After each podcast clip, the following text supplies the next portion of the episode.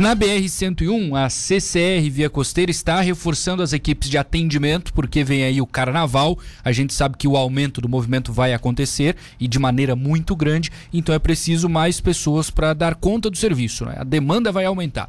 Coordenador de atendimento da CCR Via Costeira, Paulo Link. Tudo bem, Paulo? Boa tarde. Boa tarde, Matheus. Boa tarde, ouvintes. Me corrija, Paulo. Primeiro, obrigado por nos atender. É, vocês não estavam aqui no carnaval do ano passado, se bem que no ano passado também não tinha Covid. Estávamos em obra, né? É, é. Vai ser o primeiro, vamos colocar assim, né? Sim. Tem como já ter uma expectativa do aumento? Tem alguma estimativa ou é difícil ter esse cálculo porque vai ser o primeiro? É, é, como você bem lembrou, né, o primeiro carnaval que estaremos operando, principalmente com as praças de pedágio, né, no ano, no ano passado estávamos uh, em processo ainda de, de, dos trabalhos iniciais, né, colocando a rodovia em condições aí para que pudéssemos uh, ter autorização para iniciar a cobrança. Uhum. Também no ano passado estávamos com uma situação bem mais restrita em virtude da pandemia, né, então, a expectativa para esse ano, ela, ela, a gente trabalha em cima do que ocorreu no final do ano, né? Então, a gente espera um, um movimento muito semelhante ao que ocorreu aí no, no Réveillon, na virada do ano, né?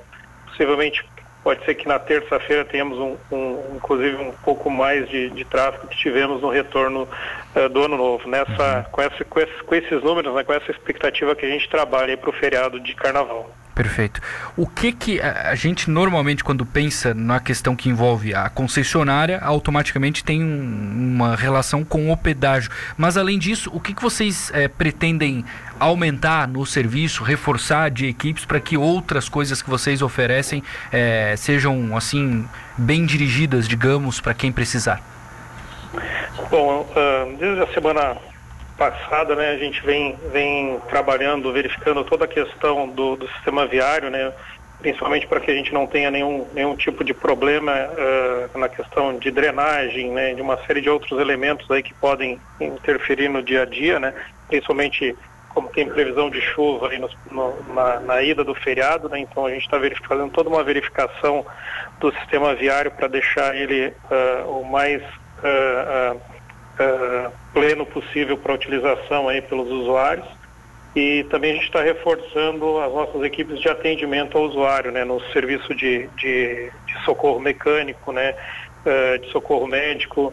Uh, também estamos com as nossas bases de atendimento, de serviço de atendimento ao usuário, são quatro ao longo da rodovia que também vão estar uh, funcionando aí 24 horas para receber o usuário que ele uh, qualquer necessidade de parada, utilização né, de sanitários, fraudário, enfim, uh, até uma área para um descanso, uma parada da, da, na sua viagem, né? Então essas estruturas aí que, que, que nós dispomos ao longo da, da rodovia uhum. em, em Bituba, Laguna, Sangão e Santa Rosa do Sul, né, estarão também disponíveis 24 horas por dia para o usuário nesse feriado de carnaval. Paulo, a Praça de Tubarão é a que mais tem acumulado filas?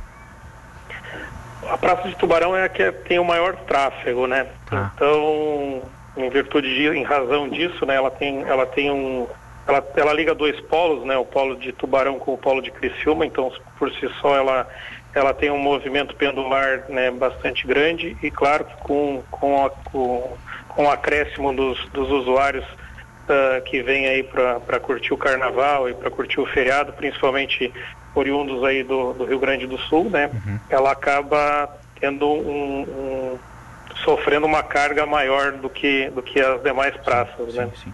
Aquelas ações que tivemos há, há, algum tempo do PROCON, de liberação de filas, por exemplo, elas nunca aconteceram em outras praças aqui da, da do Sul, não é? Dito isso, é, e aí, não é? A, a própria CCR já argumentou na época que tem todos os pontos ali de atendimento. A gente pode ter no futuro uma ampliação da praça, uma estrutura maior, mais guichês. Eu não vejo outra. Eu, eu às, às, vezes eu percebo, pô, eles têm ali todos os funcionários trabalhando, mesmo assim está acumulando.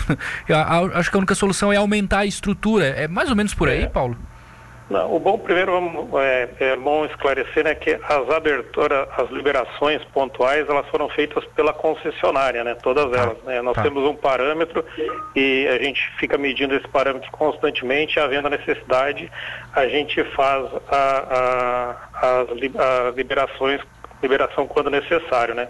Qual que é a tendência, Matheus? A tendência né, é, é, é o pedágio eletrônico, é o pagamento eletrônico. Né? Inclusive, as novas concessões, né, tendo a última que foi entre Rio e São Paulo, ela já prevê uma praça sem gabine de pedágio, né? Somente com com, com, é com o sistema free flow que se chama, né?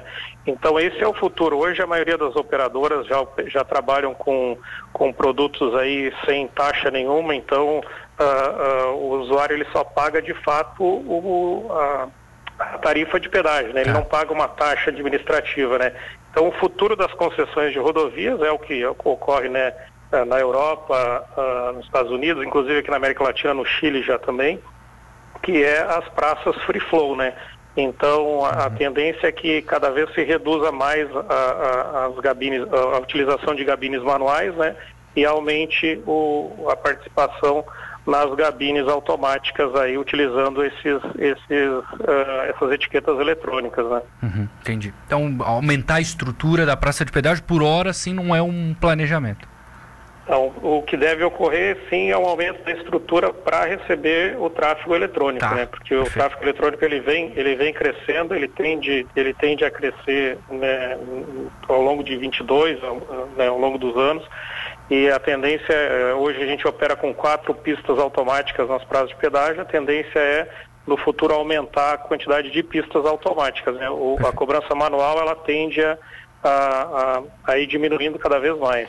Ô Paulo, o que, que a CCR Via Costeira projeta em relação a horários, assim, para ida e para volta do carnaval? O que, que vocês sugerem, assim, caso a pessoa tenha a possibilidade de utilizar um horário alternativo?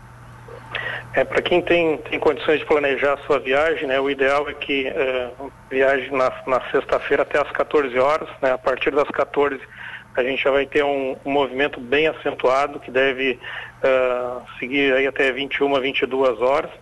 No sábado a gente tem uma previsão né, de pico pela manhã e à tarde, né? Então o sábado é um, é um dia bem mais, bem mais complicado, né? Porque muita gente trabalha na sexta-feira, deixa para viajar no sábado.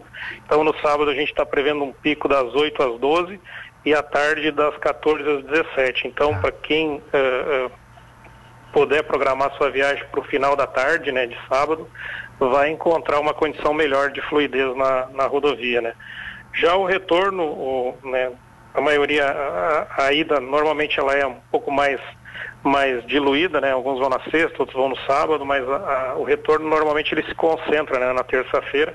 Então na terça a gente tem uma expectativa de, de, de um volume constante aí ao longo do dia, né, finalizando, dando uma diminuída aí por volta só das 19 e 20 horas, né? Uhum. Então quem também tem condições de deixar para retornar na quarta-feira, né, vai encontrar uma condição melhor.